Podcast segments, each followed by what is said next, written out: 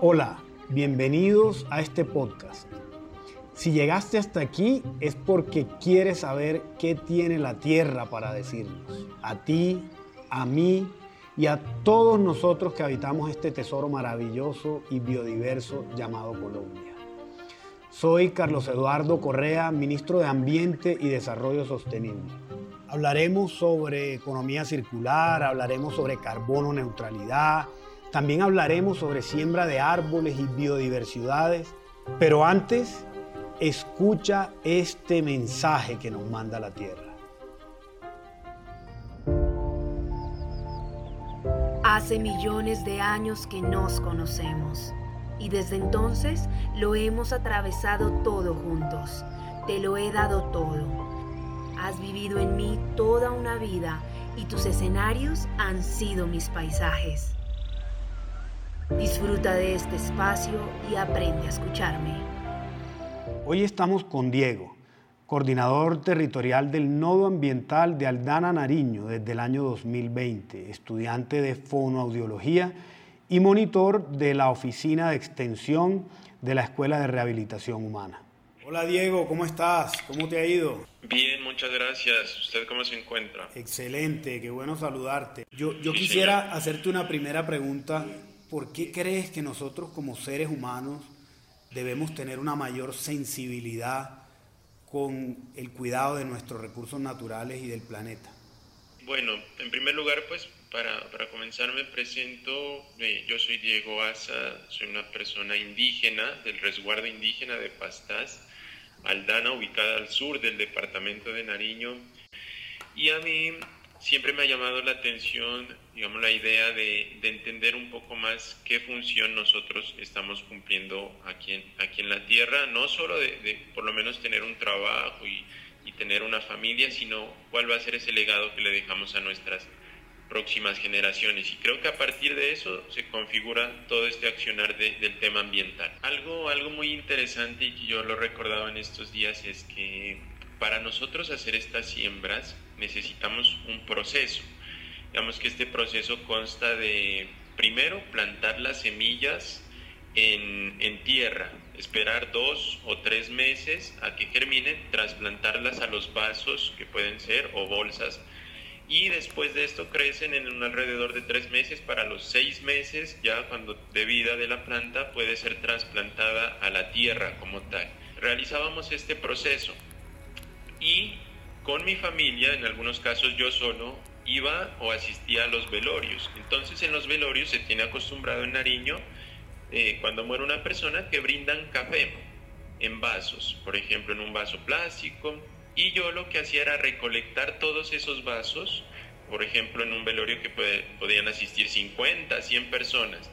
Y lo que hacíamos con esos vasos era llevarlos con la persona que trabajábamos y reutilizarlos para luego de, haber plantado las primeras semillas en tierra, pasarlas a esos, a esos vasos. Entonces la gente a veces nos quedaba mirando y decía, pero estas personas están como locas, ¿por qué hacen esto? Y, creo que es un ejercicio muy chévere porque ahora la gente se da cuenta que esos árboles que fueron sembrados hace 10 eh, o, 7, 8 años y que los pusimos en esos, en esos vasos, ahora ya están árboles gigantes de, de 3, 4 metros. Entonces sirvió hacer esas, acciones. Mira que, que tú tomas unas acciones, yo de las cosas que siempre le digo acá a nuestro equipo de trabajo, a los jóvenes con quienes tengo la oportunidad de conversar, pero también a los adultos, a las empresas, es eh, el primer paso para solucionar un problema es entender el problema. Y quisiera irme un poco antes de esas experiencias que has tenido de recoger vasos, de sembrar árboles, de, de, transplantarlos.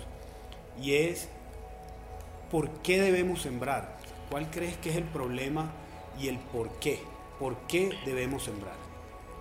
Bueno, efectivamente, creo que en el mundo y, en estos territorios eh, donde el agua se convierte como en una parte fundamental, eh, ha habido muchas problemáticas, entonces escasez de agua, el tema del verano y en, el año 2020 fue un año, digamos, difícil porque en, Nariño no, no, llovió por mucho, mucho tiempo. Entonces, ese, ese es el problema como fundamental, esta escasez de agua que existe en estos territorios que digamos en algunos lugares se manifiesta más que en otros y a partir de eso generar esa conservación del lugar de donde se genera el agua. Un humedal es una fuente de vida, no solo de agua, sino fuente de vida para especies, eh, diversos animales. Entonces creo que mm, ese es el motivo del que, del que debemos nosotros asegurarnos del por qué sembrar un árbol. Fíjate que detrás de no llovió hay un problema adicional. O sea, ¿cuál es el origen de este problema? Y el origen es que estamos, eh, que necesitamos de los recursos naturales, de la naturaleza y del clima. Y que por esta afectación que hemos tenido, que hoy algunos eh, eh, mencionan como la crisis climática mundial, el ciclo del agua ha tenido afectaciones. Y, y por eso hoy no llueve como antes y por eso tenemos tormentas y por eso tenemos sequías. Y entonces ahí es donde empieza esa necesidad de que podamos entender y que podamos tener mayor conciencia. ¿Cómo funcionan los nodos de, jóvenes de ambiente en las regiones? ¿Cómo se articulan? ¿Cómo se hablan? ¿Cómo, trabajan?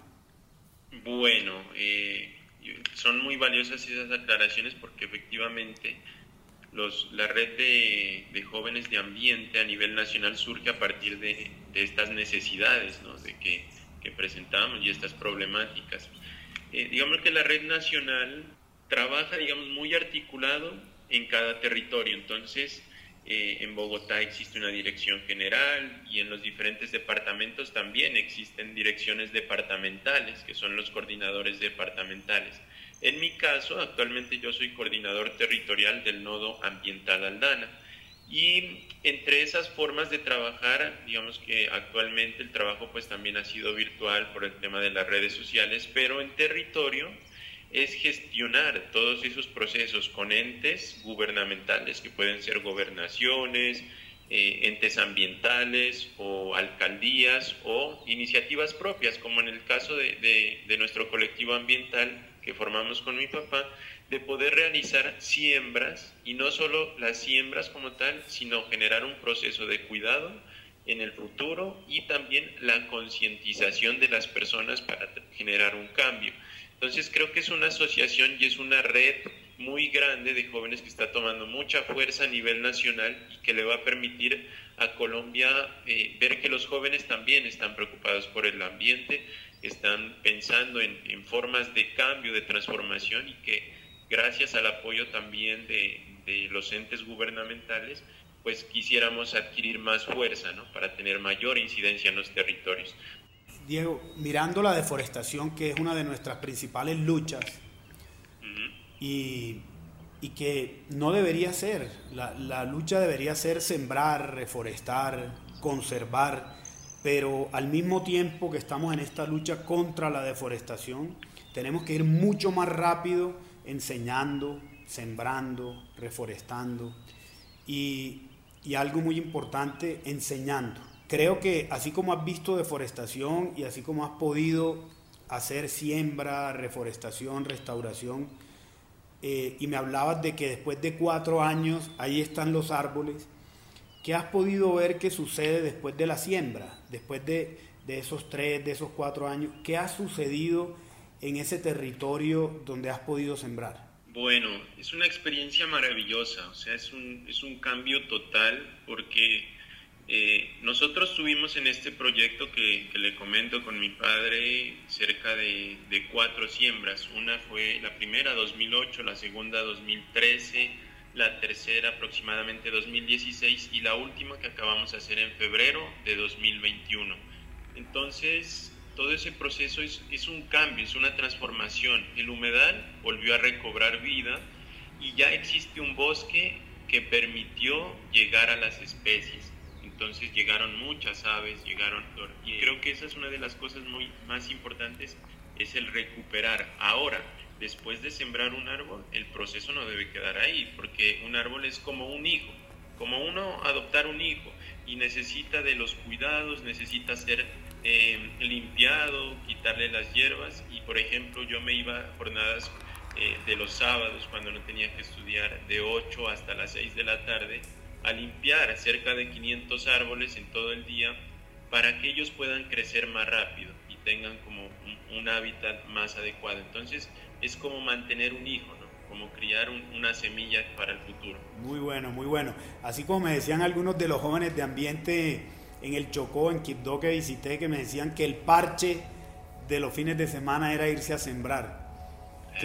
Qué, buen parche, qué buen parche. Y, y mira que acabas de decir algo muy importante y en lo que nosotros queremos trabajar mucho y es que no es solo sembrar, sino restaurar, ver regenerar. Mira, acabas de contar una experiencia que luego de una siembra, lo que estabas haciendo era una restauración de un ecosistema y que ese sistema hoy, eh, la fuente hídrica se ha mejorado en la cuenca, pero también que hay biodiversidad, que hay aves, eh, ¿Por qué? Porque hay semillas, porque hay árboles, porque hay sombra, porque hay refugio. Y eso es lo que queremos fortalecer mucho, que eh, todos los colombianos entiendan, desde los niños, desde los jóvenes, adolescentes, empresas, cómo son los procesos de restauración. Y que lo que tenemos es que reconstruir esos hábitats que existían anteriormente y, y de esta forma poder recuperar nuestra biodiversidad. Muy bien, Diego, muchas gracias. Quisiera antes de despedirnos que nos contaras o nos dijeras dos cosas. Una, un libro o un documental que le quieras recomendar a los jóvenes de este país y que lo puedan ver ahora que están en casa, en la virtualidad y que de pronto tienen algo más de tiempo. ¿Cuál sería ese libro o documental y por qué? Y finalmente, que nos dejaras una reflexión después de esta conversación? Eh, algo que a mí me transformó la vida y, que me cambió también un poco fue el hecho de conocer a Gandhi, que es un gran pensador eh, y, filósofo, digamos, de la India. Y creo que a partir de eso yo conocí muchas formas de actuar ya hace muchos años y eso me llevó por el camino de, de entender un poco cómo ver la vida desde otras perspectivas de luchar también por, por, los sueños que uno quiere. Y, creo que si se pueden leer la biografía o apartados de Gandhi, de este pensador, es, es algo impresionante que, que, nos deja de enseñanza. Y la reflexión final también para, para terminar, creo que debemos es, entendernos nosotros como entes activos, ¿no? Y no tanto pasivos, no quedarnos esperando que el día de mañana el ambiente eh, solo nos va a decir, bueno, ya me, me recuperé por esto y esto. Mire que la pandemia nos dejó una enseñanza muy bonita y es que, por ejemplo, en mi territorio empezaron a llegar muchas especies, llegaron las garzas, armadillos y lobos de monte también, que no se miraba hace muchos, muchos años y que por el tema de que se disminuyeron los ruidos por los carros, por la pandemia, pudieron llegar. Entonces es respetar un poco más a la naturaleza porque la naturaleza es sabia y, creo que la pandemia es una enseñanza importante porque también la, la, tierra necesitaba un descanso de nosotros como seres humanos. Bueno, Diego, muchas gracias. Creo que es una reflexión y una recomendación muy poderosa. Creo que eh, las personas que están escuchando este podcast eh, tal vez estarían esperando que les recomendaras un, un libro de cambio climático, o un libro de la naturaleza y fíjate que es un libro de, de una persona que espiritualmente fue muy poderosa, que deja unos mensajes muy importantes a lo largo de su vida, de su compromiso, de su esfuerzo, de ayudar, de dar. Y, precisamente esa es tu reflexión y es el contacto del hombre y la naturaleza y la mayor conciencia que tenemos que tener nosotros como seres humanos en el cuidado del medio ambiente. Muchas gracias, Diego. Eh, ojalá y desde todos tus medios le puedas contar a más y más gente eh, esta experiencia que has tenido desde los 10 años de ver a tu familia y, que muchos más jóvenes puedan ver a sus padres haciendo este tipo de actividades eh, en el cuidado y la conservación de nuestros recursos naturales. Muchísimas gracias, yo quedo infinitamente agradecido por este tiempo y, me da mucha emoción saber que una cosa que se hizo en el sur, un proyecto que se hizo, digamos, en la última parte de Colombia, ya en la frontera con, con Ecuador, está visibilizada a nivel nacional. Y creo que eso es una de las acciones más importantes, ayudar a visibilizar. Y creo que por el ambiente, como, como lo estamos haciendo, nos la vamos a jugar toda nosotros como Red Nacional de Jóvenes de Ambiente. Entonces, un saludo para todas las personas que nos están escuchando y y anímense, anímense por favor a sembrar un árbol y adoptarlo como, como un hijo. Creo que esa es la enseñanza más valiosa que uno puede tener en estos tiempos. Gracias Diego y por el ambiente nos la jugamos todas.